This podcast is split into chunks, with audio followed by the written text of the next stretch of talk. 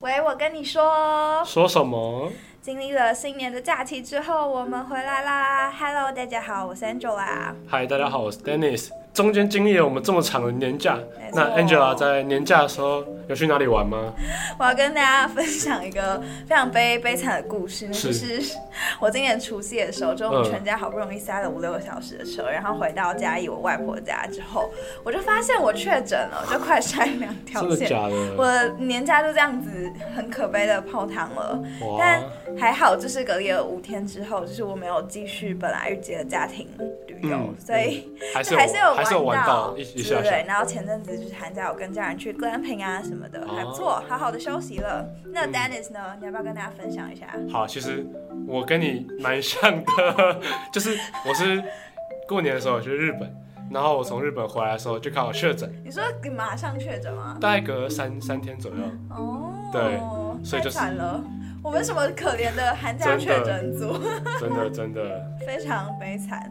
好，那还好我们现在都就是平安的康复了，对，都可以顺利开工。没错没错，顺利开工。那话说回来，我们的节目转眼间来到了第六季嘛，那嗯，全新的一季叫什么名字呢？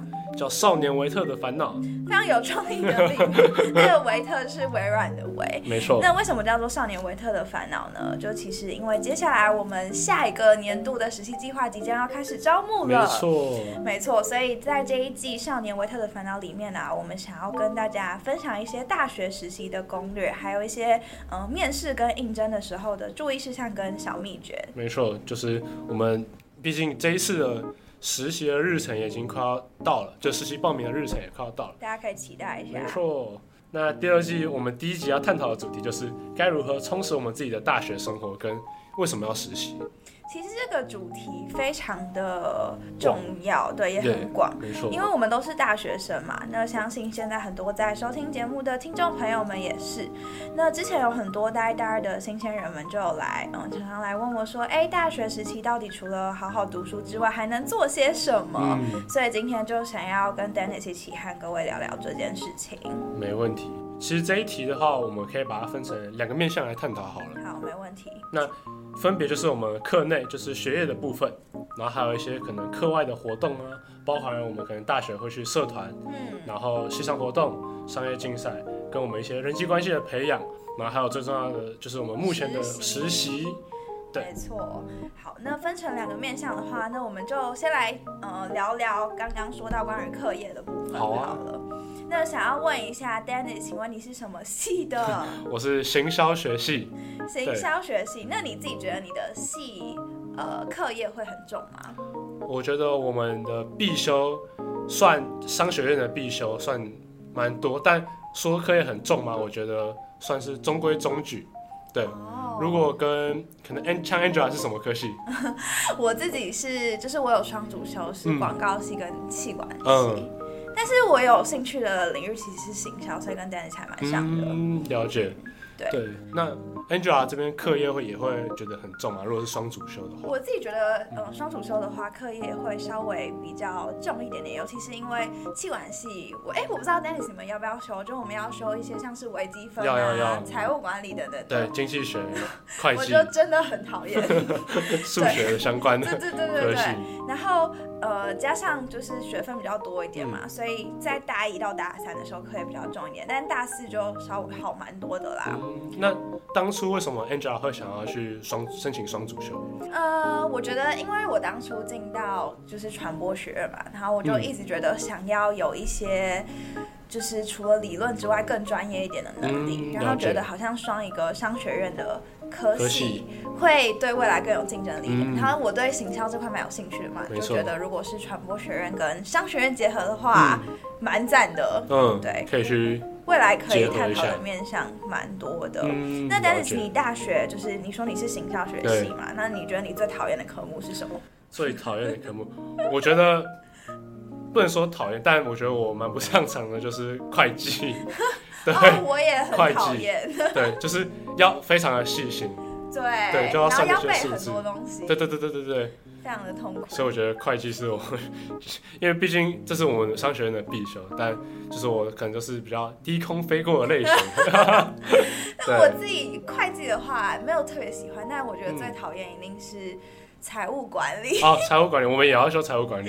因为我真的是对于就是我非常明确的知道自己对财务相关很没有兴趣，嗯、所以就要算很多数学啊。对，对就是我不太擅长的领域，也没有很喜欢。嗯，好，那我们进到下一题好了。嗯、那接着我们就来聊聊社团的部分好了。嗯，课外的一些活动。好啊，那 Angela 自己有参加过什么系上活动或是社团吗？呃，系上活动的部分，大一、大二好像比较多。就是我有参加过系上，就呃，正大有个叫包种茶节啊，我知道，就是会有各种摊位，然后就会跟学弟妹们讲解他在干嘛。科就每介绍每个科系。对对对，对然后也有呃筹宿营。哦，宿营。大家大学生的共同回忆，对对对对，好像主要大一、大二最大的就是这两个。哦，了解。那 Dennis 呢？你有参加过什么特别的系上活动吗？那因为我自己是系学会，哦，对，然后我是当那个副会长，所以我就系合的部分 也没有到那么那个，就是所以我是有，就是负责蛮多，就是每一项活动自己都有下去盯过，包含哦，因为系学会真的是主办各种活动，没错没错。所以就是迎新啊，然后宿营，反正跟我们系上活动有关的，我都有去参加到。那呃，你觉得就是这些系上活动其实都还蛮花时间的嘛？嗯嗯嗯、那你觉得为什么就是除了课业之外，你觉得参加这些无论是社团啊或系上活动，对你来说带来了哪一些好处？嗯，我觉得第一点的话，一定就是在人际关系上面，就是可以多培养跟同学的感情。嗯，嗯交到很多新朋友。对对，然后。再来的话，就是其实像我们自己在办活动好了，嗯、那其实办活动的需要注意的眉角还蛮多，多对对对对对，所以去可以培养不管是自己的时间管理的能力啊，然后或是我们去处理事情不同的状况的时候的能力。嗯、对，我觉得培养这些能力确实是蛮重要的。就现在呃，比较到大三、大四开始实习啊什么。嗯就是就会慢慢发现，其实以前无论在社团或者是办一些系上的活动，你累积到的各种经验跟能力，都会成为一个，虽然也不见得对履历有直接的帮助啦，嗯、但我觉得对于一些软实力的部分是有还蛮大的加分的。我觉得就是可以让我们可能在职场上面更怎么样知道去变通吧。嗯，对，嗯嗯，然后也让自己的人生有更多故事可以说，像微软就还蛮看重嗯自己的一些是不是一个有故事的人。没错，没错。没错，好，那听说就是 Dennis，你大三、大四是不是有参加过一些商业竞赛？可不可以分享一下你参与，嗯、就是为什么会想要，就是花时间参与商业竞赛啊？OK，那我自己的话，因为我是行销学系，嗯，那其实我们行销系在学的时候学蛮多理论的，但因为其实行销系这个科系蛮重，就是出去外面可能工作的时候。蛮重可能你一些实际的一些操作，或是你的实务的经验，对，所以我觉得就是我们去参加商业竞赛的话，就很像把我们自己所学，然后实际的去 hands on，然后去操作一遍，然后去做一个可能行销计划的产生，对我们来说是还蛮有意义的，对，那。Angela 听说好像也有参加过商业竞赛。哎，你那时候是参加有点就是偏，也是那种呃行销类别的。我我那时候参加的是就是叫做玫琳凯的商业竞赛，然后他是会需要帮玫琳凯这个品牌。然后去做一个品牌的定位，对对对，行销提案加品牌的定位这样子。嗯，我觉得蛮酷的，因为就是我自己是广告系嘛，然后我们其实做的也算是在行销。然后我自己是呃，我觉得我印象最深刻的参与过的一个是一个广告提案的。比赛，然后我们那时候是帮明星花露水这个品牌，也是做一个行销的提案。我觉得还蛮，就是整个过程超真的很累，就是就是要工作到很晚。但是我觉得，呃，当中最大的成长跟收获，就是你可以从头到尾的参与一个企划的诞生，然后看着自己的。努力，就最后我们算是有得名，所以就有一点收获，就觉得很有成就感，然后也会更知道自己是不是对于这个领域很有兴趣吧，累积一点实务的经验。OK，我觉得其实最重要的成长就是可以实际的去了解说该如何，如果之后可能同学对行销这个方向有兴趣的话，我觉得还蛮建议可以去参加看看商业竞赛，因为可以实际的去了解，就是你今天拿到一个品牌，那。你该如何去了解这个品牌，然后去为他们制定一个完整的行销的方案，包含像是可能从一开始的 TA 的制定，嗯。然后到竞品分析，竞品分析没错，然后到可能后面的行销提案的策略，不管是短期、中期、长期，嗯、然后到最后我们的成效还有数据分析，就是没错没错，预算也蛮重要，就是可以学到一个完整的行销提案大概会是长什么样子。对、嗯、啊，并且我突然想到，我觉得商业竞赛一个，嗯、就参与商商业竞赛很好的好处是，它可以训练那叫什么逻辑的能力吗？就是你要从什么都没有到你要很有架构的把一个东西生出来，嗯、然后这个东西是不能凭空你自己胡乱想的，是要有根有据的。对，所以你要去推理跟整个就是架构的制定，我觉得对逻辑思辨能力都还蛮好的。好。那接下来的话，跟 Angela 探讨一下，就说，可能很多人都会觉得人际关系或是感情是我们大学的必修学分。那 Angela 对这件事情的看法如何呢？会觉得说人际关系或是感情一定是必要或是很重要的吗？嗯，好，那我自己觉得，其实大学。呃，相对来说，就是适合你养成，无论像是呃沟通能力啊，或者说对不同跟你很不一样的人要怎么样去跟他相处，嗯、这种能力一个很好的时期，因为。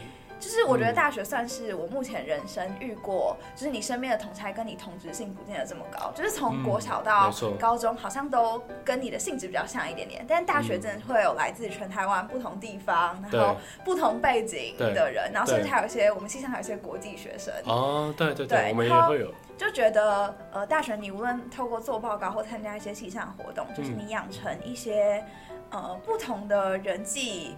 关系，无论是沟通能力啊，跟他们合作、好好相处的能力，也是很重要的，是个很宝贵的机会啊。所以我觉得，在一些课业跟活动之外，一些这种实力的养成也是很重要的。嗯，那至于感情的部分，就很多人会说，大学就 是一定要学，就是一定要努力收到恋爱学分。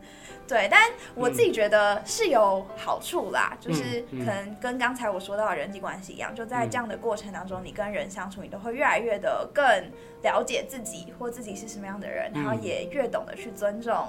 别人，所以就是，嗯，我觉得在大学的期间，把握机会去跟不同人相处，然后也试着去走出自己的舒适圈，嗯、去接触到各种不同背景的人是很重要的。没错。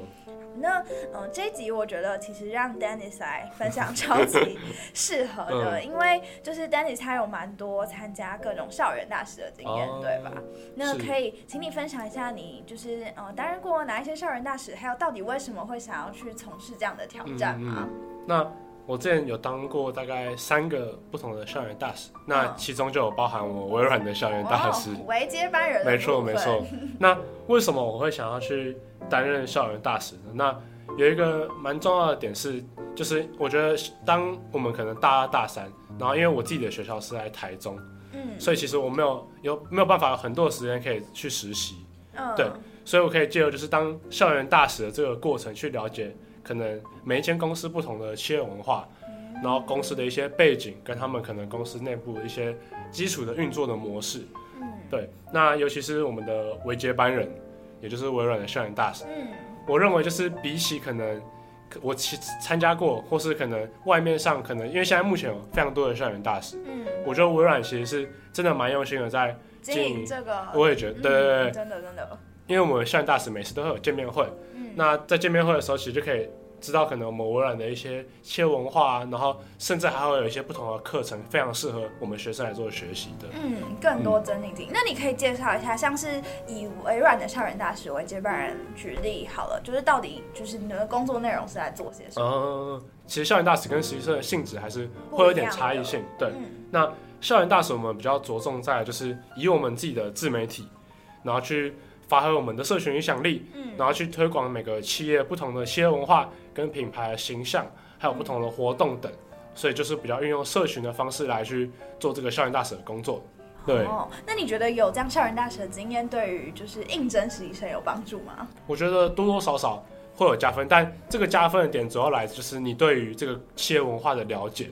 那至于可能其他，包含像是软硬实力的需求。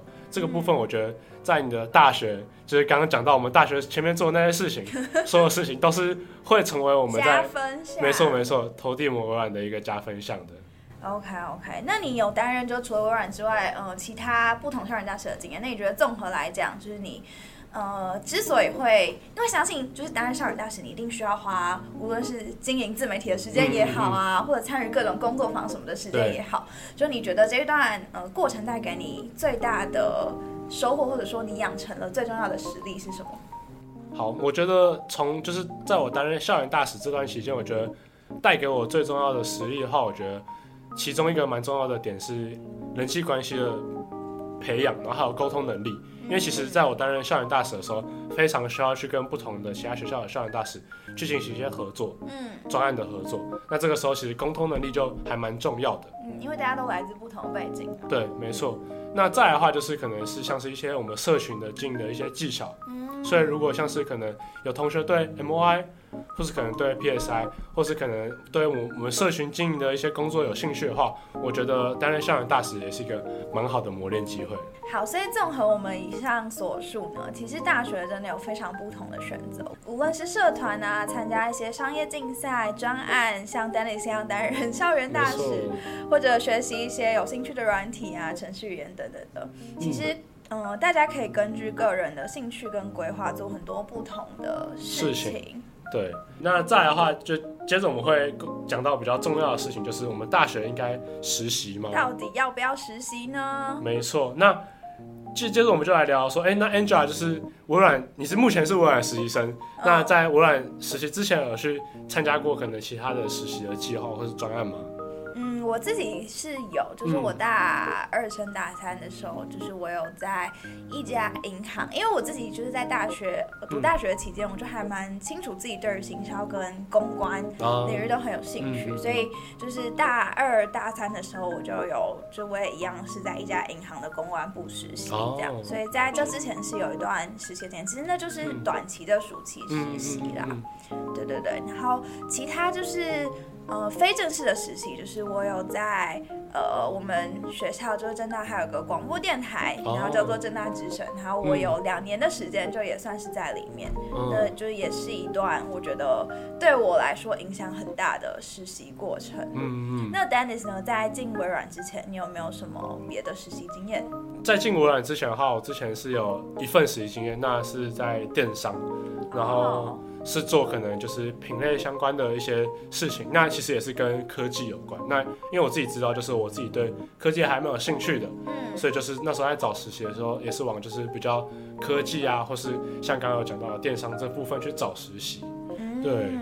嗯那其实就是很多人会想说你，呃大三大四花时间实习，你想必一定会要牺牲一些其他的，对啊，或其他的你可以做的事情嘛。嗯嗯、那所以一定是就是我们也都是经过慎重的思考才决定要呃来实习的。没错。那我只是想问 Dennis 啊，在选择实习的时候，嗯、你有没有什么选择的标准？嗯，那我自己的话就是我讲三个点好了。好。那第一个的话就是会是产业。因为可能我觉得不同产业的一些性质啊，跟变动性还差异还蛮大，真的。对，所以我就会去找可能我自己比较有兴趣的产业。那第二个的话就会是职位跟公司的文化。嗯，那职位的话就是虽然可能都在同一个产业，但不同的工作职位，他们在做的事情也会不尽相同。所以其实职位对我来说也还蛮重要的。那最后的话就是可能公司的一些福利，那这边的福利就是虽然有一部分是可能像是零食啊、点心那些，但那些不是我最主要看的。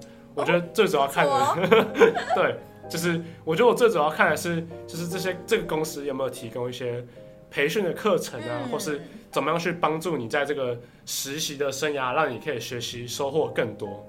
那 Angela 自己在挑选实习的时候是有看中哪些部分吗？嗯，那我也来学 Dennis 一样，分成三点来讲好了。好，我觉得第一个就是刚刚 Dennis 讲的，我觉得这个你实习的地方，它的企业文化要就是你。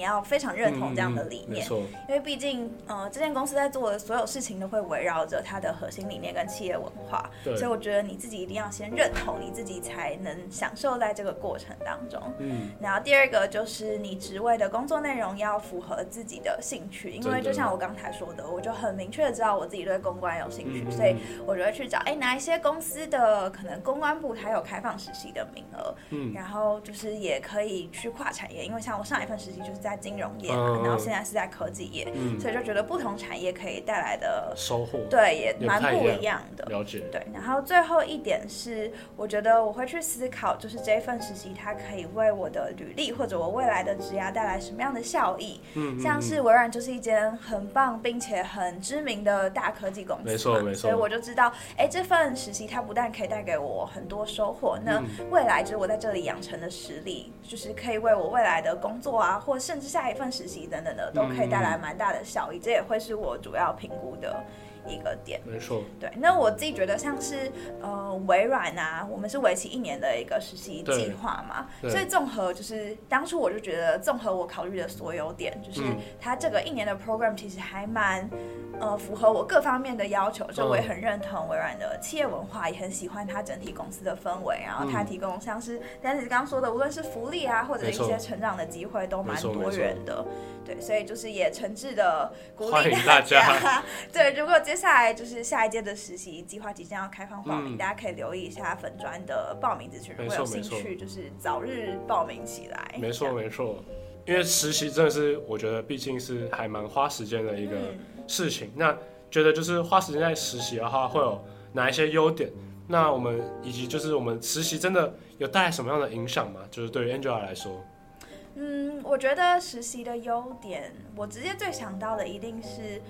第一个是要把我们学校所学的东西，看看它到底怎么样被实际运用在职场。因为我自己觉得理论跟实务其实是有很大一段差距。对对对，就虽然在学校学了很多，然后做各种什么呃提案啊也好，或者什么也好，但是你实际进来企业知道他们实际做事情之后都不太一样。对，就是其实还是有一段落差的。所以我觉得去怎么样怎么样，就是叫做补足这样的一个 gap 嘛，是实习一个很大的重点。然后。另一方面是，我觉得也可以去观察到，呃，职场的文化，还有整体不同部门间的协调方式，或你自己部门是怎么运作的，嗯，这也是一个很重要的点。然后知道，哎，自己是不是对这样的职场文化，这个职位有没有兴趣？然后我觉得最后一个是。很重要的是，实习最大的优点就是你可以建立很多人脉，哦、就包含现在在微软就认识很多很棒的实习生也好啊，然后很好的很棒的主管也好啊，对对，就是都可以成为你未来成为你未来对很好的同事或者是提拔。职场上的对，没错没错，对，就是这很重要。那 Dennis 觉得呢？如同刚 Angela 所讲，就是真的可以去。提早了解自己的志向，或是我们自己未来职涯的蓝图规划，嗯、可以更早的去确立。这个点是真的，我觉得越早确定，越对我们的帮助越大。这样子，没错。所以对我自己来讲，其实实习的优点是远远大于所牺牲的这些东西的，我觉得很值得。没错。好，那我们目前有聊到，就是在大学啊，或是在我们实习的一些优势啊，或是跟一些机会的选择上面。嗯、那我们节目还没结束，我们马上进入我们的下一个环节，我为你解答。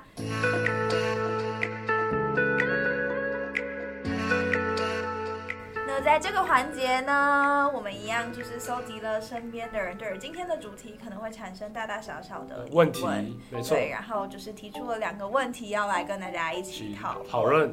好，那第一个问题的话，就是有人问说，大学生的时间很有限，然后可以做的事情也很多，但这样的话要如何去妥善的运用我们的时间？要把时间去投资在哪一些事情上面？就是。就是刚刚讲到，就是因为我们大学毕竟只有四年，但有太多的选择了，那很多事情可以做，该如何去进行一个排序啊？对，那 Angela 这边有没有什么一些小撇步可以去跟大家分享？好，那我觉得我自己，嗯，对于这件事情的做法比较是，嗯，呃，我在那时候刚。升大一的时候，就你记得我们那时候申请大学，不是都要交一个像是申请的文件，然后里面就要写什么自己短期、中期、长期的什么目标这种感觉。然后我那时候进入大学，我就算是有。呃，为我大学的四年设立，就是有短期的目标，也有长期的目标这样子。嗯、然后长期目标就有点像是我这大学的四年生涯，我到底想要，就是毕业之后我想要变成什么样的人，嗯、我想要搞清楚什么事情。就例如说我以后，呃，我想要搞清楚我到底对哪一个行业有兴趣，嗯，嗯就类似这种事情。然后短期的目标比较像是，呃，可能我大一想要认识更多人，交到很多朋友。然后大二可能就是充实自己的专业能力。然后大四可能就是要到不同产业实习，嗯，然后可能其中也包含像是双主修啊等等的修一些学程的规划这样。所以我觉得我的方法是，就是我会呃提早。一些做规划嘛，就是先列出自己的短期跟长期的目标，嗯、然后每年再去检视说，哎，呃，每年的一开始跟结束啦，就我的习惯是会先写一些我自己。可能像今年要做到事情，然后年尾再去检视我到底有没有达成。嗯嗯、对，然后年初就是你在设立这些目标的时候，也可以顺便想想，那我到底要做哪一些事情来达成？那我整个年度的规划可能就会围绕在这件事情上。嗯、那如果说因为这些事情要牺牲的其他小事，我可能就会稍微放在比较后面一点的优先次序。嗯，对对对，我自己的做法是这样嘛，但也还在学习，还在摸索。我觉得就是蛮重要，就是可以去把我们的目标。就是每一年的目标去做一些拆解，嗯，然后接着去可能把我们的目标再摊开来说，那我们要达成这个目标需要做到哪些事情？是这样子可以就是更加的确认说我们在大学这个这段四年这段时间该实际去做到哪一些事情。那再来第二题啊，就是想要来讨论说，很多人问说，如果要找人生的第一份实习，到底要找知名的大公司，还是像是可能比较呃小的公司，或者一些比较偏新创类型的？嗯，Dennis 怎么看呢？这这这个这一题，我觉得也没有标准的答案，嗯，因为其实各有各的各有各的优点。嗯，那像是其实大公司的优点的话，就是。它可以很大的程度帮我们的履历去做加分。那再来的话，第二点我觉得还蛮重要，就是非常有系统跟制度。嗯，像微软就没错没错，很有自己的一套系统。就是每一个实习生可能需要做到哪一些事情，基本上其实都是蛮有规划的。对对对。那再来的话，就是有非常多的部门，所以其实跨部门、跨团队的交流也是非常的多。嗯，对。那假如是新创的话，新创相较于大公司来讲，有。更多的时间可以去跟可能不管是你的主管或是你的同事去做一些平行的探讨，或是平行的合作，对，可以学习到蛮多领域跟不同的一些面向。我觉得是在新创这个产，呃，在这个公，在新创这种类型的公司可以去做到的事情。嗯，我觉得刚刚 Dennis 说的很完整啊，嗯、就是各有好处啦。然后像是新创类型的公司，我觉得其实也蛮好的，因为我觉得它会有蛮多是，就是呃个人可以介入的程度其实是蛮高的，无论是发想一些新的专案啊，嗯、或者说有更多创意的介入。嗯嗯嗯。好，所以呢，总而言之，我觉得在大公司或者是新创等等的，其实是各有优点，然后各有不同学习的面向，都是很好的学习机会，嗯、就是端看你要怎么样去把握。嗯，对。然后我觉得最重重要的是你在过程当中到底得到什么，然后呃，这个间公司到底就是呃在软硬实力上提供你什么样的帮助，就是怎么样去提升你成为一个更好的人。没错，我觉得还有一个很重要一点就是我们在实习的时候要最好是要抱着我们有目标、有目的来去学习，这样子我们可能真的在实习的过程才能比较明确说我们到底究竟要做到哪一些事情，然后跟我们自己未来想要成为什么样的人。的这个点可以去做一个结合，嗯，做连接。好，那就来到了节目的最后啦。今天第六季一开始的节目，我们就探讨了非常多的东西。对，那我们其实聊到大学有很多不同的选择，无论是交换实习，或者说其他的。我觉得就是 recall 到刚才所说的，就是要知道最重要的就是你要知道自己想要的是什么，然后想成为什么样的人，早一点下定决心，立好目标，然后就是我觉得是要勇敢的去抓住各种不同的。资源，没错，往理想中的自己迈进。没错，没错。那如果有机会的话，就是也可以去鼓励大家利用，不管是大三跟大四的时间去做实习。那我们最后也再预告一下，就是我们微软的实习计划在最近也会开始进行招募，但详细的时间的话，我们还是请大家留意粉。对，没错，没错，持续的去锁定。那我们就下一集再见啦。那我是 Dennis，我是 Angela，那大家拜拜，拜拜。